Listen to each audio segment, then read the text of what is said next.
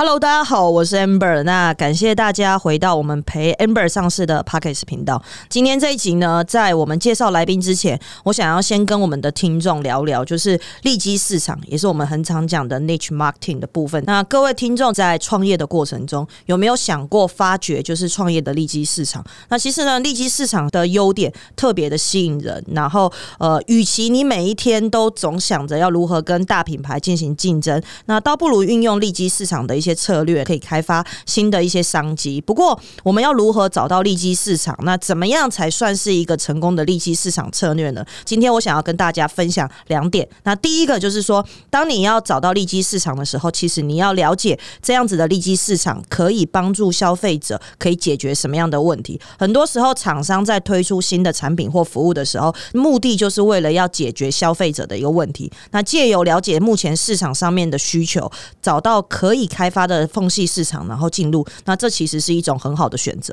第二者呢，其实是知己知彼，百战百胜。也就是说，利基市场的最大优点，虽然竞争少，但并不代表整个利基市场上面没有竞争者。所以，当你在创业的时候，当你想要知道如何找到利基市场进行创业的时候，其实你就要在这个产业上面去观察整个产业的发展，甚至是竞争对手的相关的所推出的内容跟产品，或者是销售的部分。那还有哪些是？没有被满足的痛点，可以提供更好的当成是解决方案。那为什么我要讲利基市场这一件事情呢？是因为我们今天其实邀请到呃健康加速器的创办人张义尧营养师 Tony，然后来做分享。我稍微了研究了一下他的背景，然后跟。他现在在做的事情，对我来说啦，我很浅略的认为，就是他其实在做的其实是营养师的利基市场的一件行为这样子。那 Tony 的学经历，其实他有美国的硕士啊，然后中山医学大学的营养学士，甚至最让我就是讶异的，他竟然有中华民国西餐烹调的丙级证照。哇塞！那这个其实是从营养出发，外溢到整个健康，甚至他有相对应的橄榄油呃油品协会的初级品油师这样子的一个认证。那我觉得，对于这样子的一个跨领域，从他自己的专业，然后外溢到整个不同的一个围绕着他的最主要的核心专业的一个项目上面呢，那同时也利用自己的专业及看到了产业上面的痛点及利息市场上面的需求，所以他创立了健康加速器，而且是专注在营养师的自媒体的经营、沟通力跟商业力的培训上面。那我相信这个应该也是以前整个产业上面没有人做过的。那好，那接下来我们是不是也？也请 Tony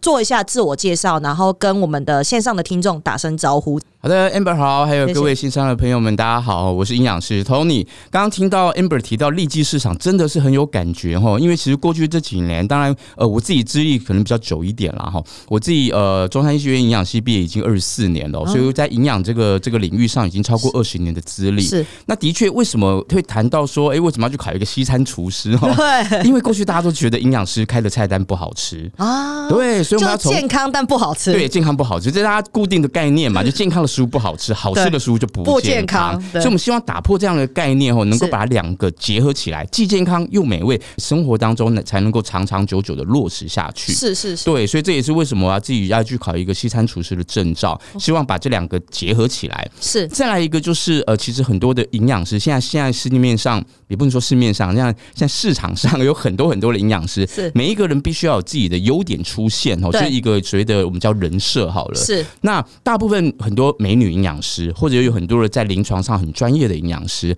那我自己就在想说，哎，以我是一个男生，然后可能在传统的减重市场经验虽然没有那么多，但是有一点点。但是我如果可以把厨艺的部分结合进来的话，或许就会变成是我自己一个独立的一个选项啊。对，所以既能够煮，又能够讲，然后又能够有营养的专业，然后再加上一个橄榄油品油师，因为是蛮特别的，所以的确是让我在这个领域当中能够有自己的一个风格。当时呃，走呃学习橄榄油这一块，是因为。煮菜的过程中，油的选择是不是很重要？没有错，没有错。因为过去大概在五六年前那时候，不是发生那个橄榄油、黑心油的事件，所以大家开始关注到说，哎，原来不是叫橄榄油三个字就一定好。对，所以刚好我们一个朋友有在呃引荐所谓的意大利的橄榄油协会开的一个这样的品油师的认证课程，对，他就邀请我去。那是在二零一六年哦，所这已经是七年前了。OK，所以那时候想说，哎、对以后我们在做料理，又讲到橄榄油很健康，但是说真的，橄榄油的这世界也是有很多，也是有一些黑心的事情在，就对了啦。是是所以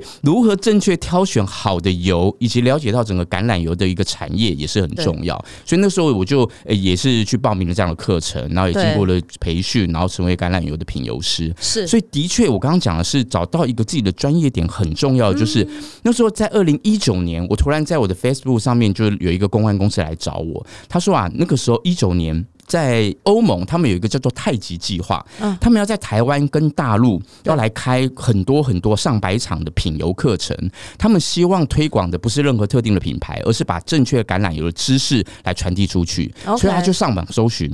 又是营养师，又是品油师，OK，然后就只就就找到我一个人，关键字刚好关键字就都是你找到我，然后看到我的粉砖上面也经营了很多的料理课程，是。所以他就确定说啊，我是能够讲又能够煮的一个营养师，啊，所以因此就牵线起来，所以这个也是一个很很美妙的机缘。是。然后二零一九年的年底啊，我们那时候连办的二十场，最后一场结束的时候，他说、啊、：“Tony 啊，你想不想去意大利？”他说啊，这个这个太极计划有一个名额哦，可以送我去意大利，就参访这个整个橄榄油的一个产业啊。是我说当然好啊，不过那时候心里还默默想说，我会碰到诈骗集团这样子，有点害怕。但是也是还是很短的时间，大概半个月的时间就决决定了，然后就跟着一起去，真的是一个很棒的收获。那你可以稍微分享一下，就是因为其实呃，一般的营养师跟你现在在做的这些营养师的周遭的这些行为，其实差异非常的大。就是当时你是怎么样，有什么样的因缘际会，让你开始这样子跨领域，然后去发想到这些东西，然后你不是只有发想，你还自己跳下去学，学完之后融入变成在你的专业上面。是是，跨领域的部分就刚刚提到，我觉得我们自己要杀出一条血路嘛，我对就把自己的定位更明鲜明一点。所以我就是做除了营养师为中心基本之外，核心之外，就是西餐厨师跟橄榄油品油师的这个部分，然后也开始去经营所谓的料理的课程。对对，那这个算是我自己的一个人设一个特特别的部分。是是那，另外一个就是我现在这这两年，就是我成立这家公司叫健康加速器，对，要做营养师的培训跟经济。没错，它的呃呃，虽然是起心动念是在于我二零一九年那个时候是接的最多最多演讲的时候，我大概从二零一六年之后就开始比较专心做讲师的工作，对，所以二零一九年最那时候算是呃最呃应该说邀约最多的时候，是一年讲了一百六十三场演讲啊。哦，所以真的是非常非常多，但是那时候开始发现说，有时候行程排太满的时候，那有一些很好的机会来了，或者是时间强蹦的时候，我们就必须推掉。是那与其推掉，我后来就想说，诶，那不如就介绍给学弟妹啦，介绍给其他的营养师。是，但是曾经就发生过一次，就是我介绍出去之后，结果后来被打枪。对，就对方就觉得，呃，这位这位这位营养师他很专业，但是可能他的风格就比较像是传统医院的卫教式的风格。OK，那毕竟我们是面对的是比较是消费的市场，在讲预防医学，不能讲的那么硬邦邦。OK，有些时候必须有点妥协嘛，就我常常讲说，我们不可能一辈子不吃炸鸡薯条嘛，所以我必须教会一般消费者说，如何转个弯，吃到至少比较健康的炸鸡薯条，是或者是不得已吃到这些炸鸡薯条不好的食物的时候，我们也没有能力去把它翻转回来？这个的确就会比较是一般消费者想要听到的语言跟内容。所以，我们从这个延伸下来讨论，就是说，到底这样子，就是因为很多的营养师的目标都是成为讲师，而且去做到知识的传递。那对于 Tony 来讲的话，就是你心中认为的一个优秀，或者是以你现在整体发展上面，你觉得这样子的讲师应该要具备什么样的能力或特质，他才能成为就是呃，你觉得比较符合你这边需求的一个营养师讲师的部分？是的，第一个就是定位要明确哦，不要包山包海。我以前都说啊，我会三高，我会减重，我会轻质饮食，然后我会料理，就巴拉巴拉巴可以讲一大堆。对。但是没有一个自己的特色点的时候，其实很容易被比较。啊，对，这是第一个，所以一定要有先第一个鲜明的风格。是。第二个，当然基本人就是我们讲到说，呃，演讲的魅力啦，啊。我们的穿着的部分，我们简报的部分应该怎么设计啦，以及这些沟通魅力表达的部分，是。也是我最近过去这两年来，我们希望在琢磨的这个部分。嗯。也就是说，很多的营养师他有很好的专业，没有错，但是有时候上了台之后，有时候会紧张，难免，嗯。或有时候他听不懂，应该说不晓得消费者他真正想要的什么时候，有时候方向会歪掉。OK，再来就是个人的魅力这个部分，其实也是需要再做一点点的培训啦。没错。所以刚刚提到说，我之前的那一个一个呃被打枪的那个经验之后，就发现说，哎、每一次我们想要介绍出去的营养师，都应该第一个我们自己确认过他的品质，嗯，所以我们就开始开这些所谓的培训课程，是是，所以我们的培训课程并不是教营养的专业，我们教的都是咨询的技巧啦、对话的技巧啦、演说的魅力啦、舞蹈的风格啦、声音的表达啦，然后以及甚至叶佩文该怎么写，是，而且还不要被罚钱。啊。对我自己，因为以前被罚过哈，我们知道，我们不是我自己被罚，害厂商被罚了，就觉得很不好意思。所以我觉得这些所谓的自媒体的经营，对。对于现在的营养师真的是太重要，太重要了。是是，因为他因为怎么讲，就过去这五年来，的确也因为整个市场让营养师有很多很多的这样的机会。对，但是如果我们能够把自己的风格建立好，同时有一个很好的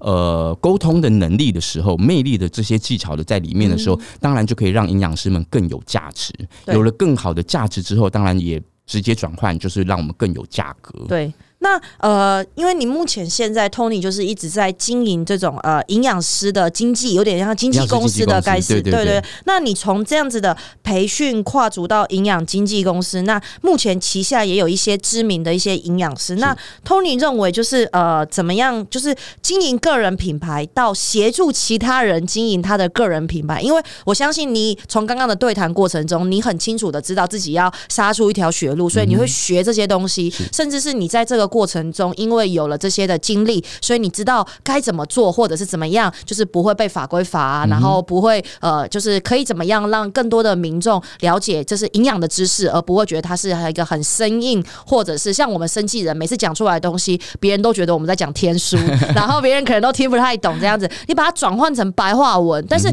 这样子的东西，你怎么样就是协助其他的营养师去打造他的个人品牌？因为他毕竟不是你，他他。基本上面没有像你现在这么的核心主轴这么明确的情况下面去做发展，那这中间的一些转换及，你如何去做带动？可以稍微分享一下给我们的听众吗？好的，我自己目前旗下总共签约有十位营养师，是。那的确我们就会透过比较多次的，因为毕竟呃，他一开始也是可能参加我们的一些大型的培训课程，是，然后在培训的过程当中，有一些比较有个人特质的，或者是比较积极的，会前会后可能就会留下来跟我们多聊，对，然后后来当然有机会我们就签约下来，是。签约下来就是之后我们就会比较多次的对谈，发觉说，哎，当然第一个就是有他自己原本的专业在，比方说有营养师他自己就是除了营养专业之外，他也做了运动营养的。研究所，对他去上呃，应该说上过运动营养的研究所，他本身有在健身，甚至他本身又是曾经跳过国标舞，所以就可以把它定位成就比较鲜明的风格，就是在做运动营养这一块。嗯嗯嗯，对。然后当然在他自媒体的经营上面，我们也会做出一些协助。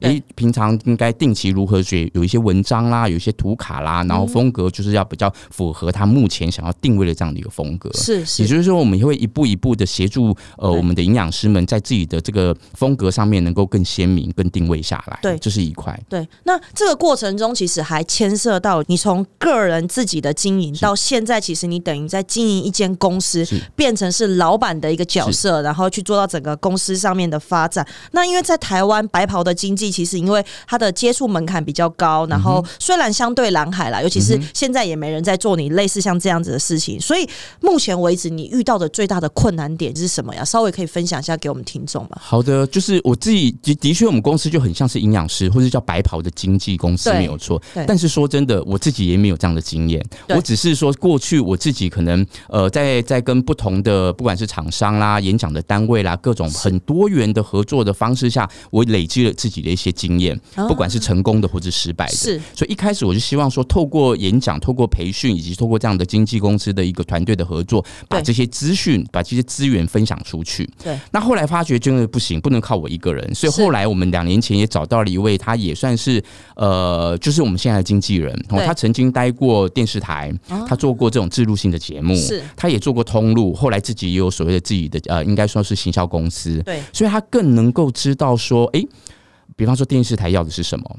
厂商付钱的厂商要的是什么，或通路消费者要的是什么，以及当然最后营养师要的是什么。对，所以的确有他的加入之后，可以让我们的呃这样的经济的一个层面上面来讲，就协助营养师发挥自己的价值这个层面来讲，可以更面面俱到。是，所以的确后来的确有有这位伙伴 Joyce 加入之后，然后可以让我们在经济上面来讲，我就不能跳在第一线，因为我跳在第一线的时候，我就变成是有点像是。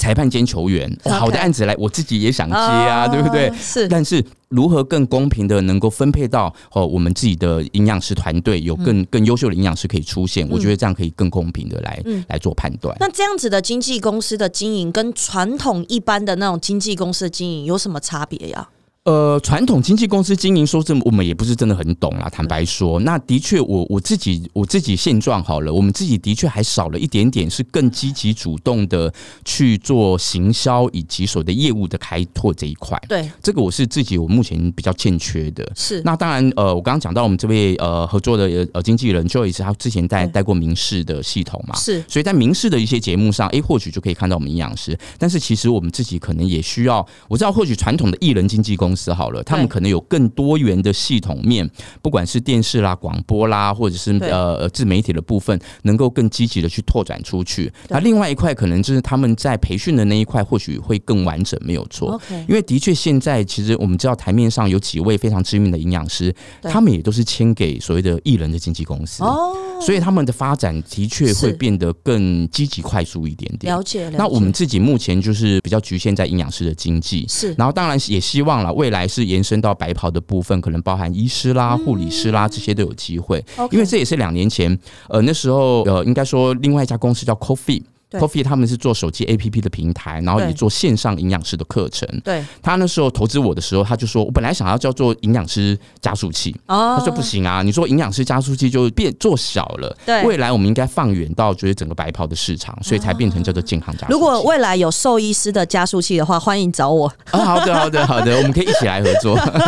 因为我觉得现在其实只要有在穿白袍这种算是知识传播，其实某种程度他们都可以做到知识网红的一个概念，这样子。对对对，这个比可能艺人明星在做代言上面，我觉得更有一个呃说服力及专业的一些呈现。OK，那那我们再稍微再进一步的问，因为其实我蛮好奇的，从个人的行为，然后接下来变成是真的在做一个老板的行为的这个过程中，就是因为我知道你一直都在学习。那身为老板，那目前现在你最需要学习的大概是什么样？呃，我想想，最需要学习的哦，可能就针对于经营嗯公司层面啊、这一块这样子。呃，有一块其实就刚刚提到，可能在业务行销这一个层面，我们需要再更积极的去拓展出去，没有错，就是更要主动的，甚至比方说，呃，现在有很多的呃健康谈话性节目，当然我自己也上过了蛮多的。是。那如何跟这些制作单位能够保持一个更良好的关系，甚至就是更积极主动的把我们十位营养师一起 promote 出去？是。这个是我目前要学习的，就是可能可能啊，就是目前还不够积极，就对了。是是是。那我觉得这一块是我必须再再再持续再加把劲的。了解了解，我觉得你太客气了。OK，好，但那稍微可以分享一下，就是健康加速器目前现在有的经营的项目及未来，你希望健康加速器可以往什么样的规模去做发展？哇，这个我倒大在问，对对，大家在问，这这个方向可以很广哦。那的确，我想想看哦，最基本的目前当然我们就是有咨询跟演讲的跟代言嘛，这三对。三个层面。对。就是咨询，就是如果有一对一的咨询，当然我们有有合格，就是都是有执照的营养师。是。演讲的部分也是，就不管是公部门啦、福伦社一些公益机构，以及在进阶就是所谓的一些上市贵公司、金融业，他们都有一些演讲的需求，甚至整场的活动设计哦，这个我们都有经验。像去年我们跟呃桃应该算是也是透过公关公司啦，他们为了为桃园县政府，应该是桃园市政府，他们有一个比较大型的食安的一个活动，连续四天。那我们就是在协助他们在一些呃应该说食安资讯的摊位的设计，以及当然也包含这四天营养师有在现场带着大小朋友们一起来做一些小小的实验活动。是是，所以像活动的设计，我们也都有接。对。那再来，当然就是更直接的所谓的产品的，希望呃有一些呃知识的行销，包括我们帮他们写文章，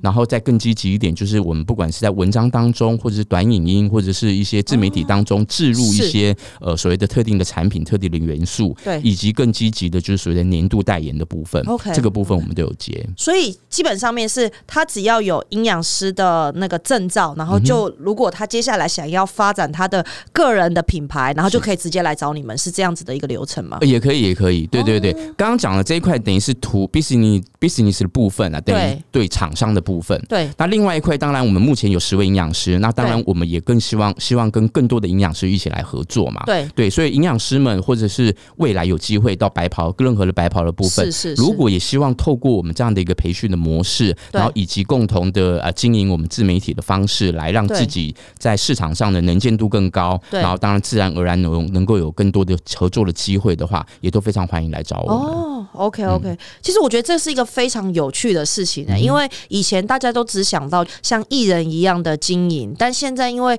呃这种个人品牌，真的现在个人的 IP 真的是。蓬勃发展，什么样的人？就我们常讲嘛，在商会里面，其实我们每一个人经营的不是自己的公司，是自己的个人品牌的一个概念。大家认的是你这个人，大家对于你这个人有没有信任经济的关系？OK，那呃，这个过程中可以稍微分享一下给我们的听众，因为我们其实现在在线上的听众都是以生计创业的人。那某种程度，呃，虽然我这样子听下来，我觉得感觉你好像就是一帆风顺，因为你好像 有很清楚。明确自己的想法，然后都呃投入对的一个方向，然后也都有很好的成果。那现在你也把这些成果扩散外溢，甚至是知识传承给更多的营养师，然后变成是一个复制传承的一个过程。所以，如果对于一个呃接下来要创业或者是正在创业的人，你有没有一些心得或者是一些想要讲的话，可以分享给他们呢？呃，创业真的很辛苦，第一件事情。可是我刚刚听起来不觉得你很辛苦 哎，很辛苦，可以可以稍微分享一下辛苦对于你来说辛苦的点在哪里吗？当然，当然做经纪人之后啊，就不是自己吃饱的问题了，对对对，以前大家都要吃饱，他吃饱，对这个就是另外一个压力来源。我们就所以现在有一些好案子进来啊，我不见得就是一定要自己拦下来，反倒是说，哎，这个给哪一位营养师可能会带给他更大的价值，我觉得这个才是更开心的事情。是对，所以当然我们自己在创业的过程，除了呃，维持公司的稳定发展之外，其实就是要能够给，因为我们是经纪公司的概念啦，所以要让我们每每一位营养师都能够有很好的发展，不管是在名或者是利的这个部分，我觉得都是非常的重要。对对，那当然我们是公司的经营者嘛，所以这个这个压力也是来自于我们自己的身上。对，所以呃，以前只要一个人吃饱，我自己吃饱就好，现在要要喂十个人都要能够吃得很饱，是这个当然就也是一个很大的压力。那当然给给任何的创创业者都一样啦，就是创业真的是一条不归路。那我们持续的学习，持续的在找机会。那只要我们的初衷不变，我自己的初衷很简单，就是希望营养师们能够透过这样的一个模式，能够提升自己的价值。对。很多朋友在在一两年前也在高也在问我说：“哦，Tony 啊，你把这些过去的血泪史啊，这些经验都这样毫无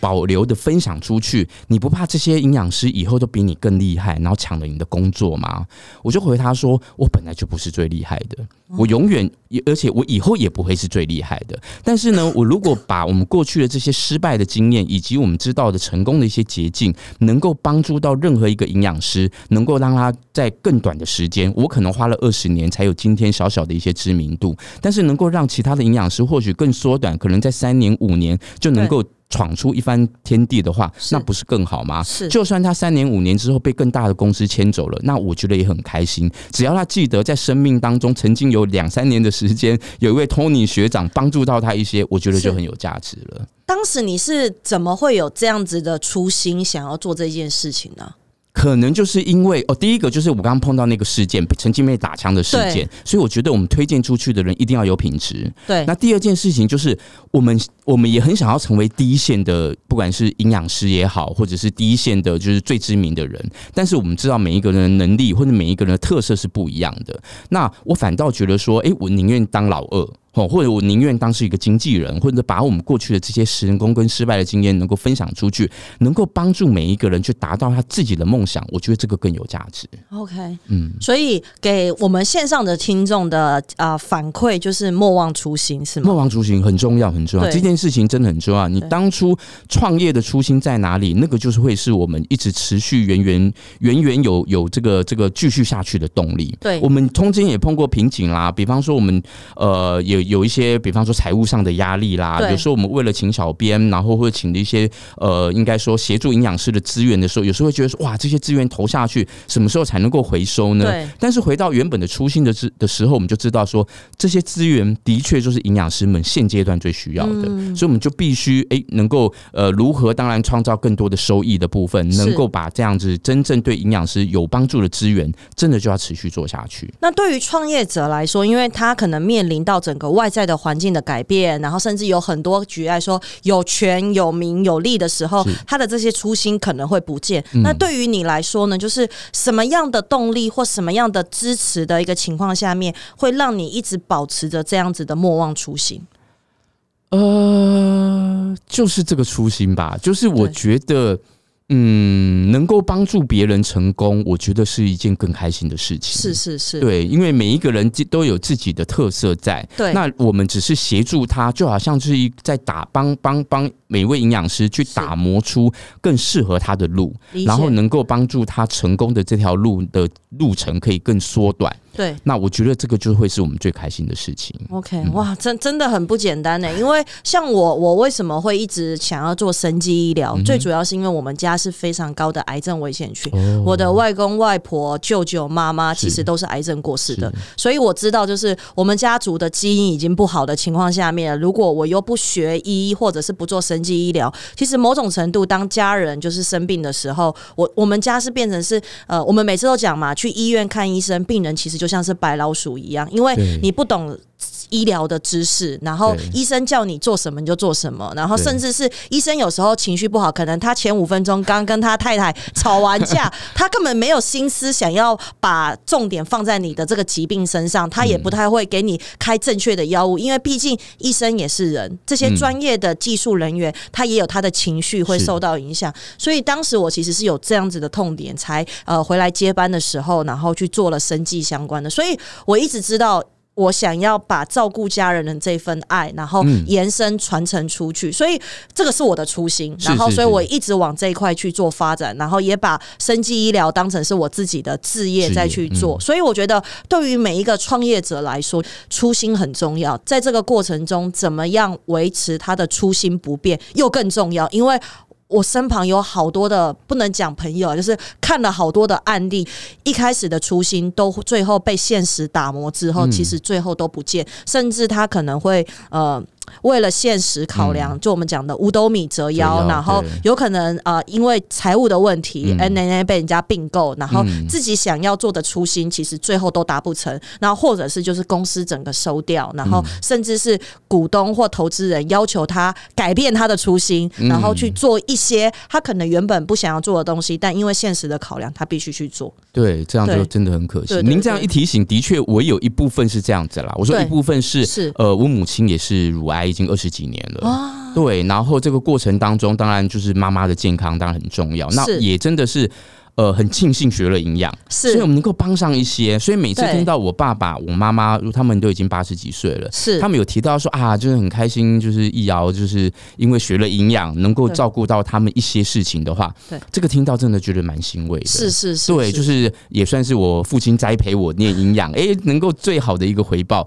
就是在家人的健康。没错，没错。我觉得很多时候做生计或者是医疗相关的人，嗯其实他们最回过头来最那原始的呃，算是根因呐、其实都是在于就是想要照顾家家人这样子康。对对 OK，然后再把这份爱传承给更多的社会大众。好，OK，那我们今天的时间也差不多了，那我们再次的感谢我们健康加速器的创办人张义尧营养师 Tony 来今天在我们的节目上面跟我们的听众简单的一些分享，就是他在呃从一个营养师，然后现在经营一家营养师的一个经纪公司，然后就是满满的一些干货分享。那我相信大家一定跟我一样收获非常多。那老实说呢，我自己觉得啦，经营一个就是在市场上面没有，但是它又有相对的痛点跟需求的利基市场的策略发展，不外乎就是大处着眼，小处着手，由小而大，由近而远，先站稳脚步，再求发展，再求壮大。所以勇敢的跟别人不一样，然后稳扎稳打的一步一步的往前走。其实老实说，我觉得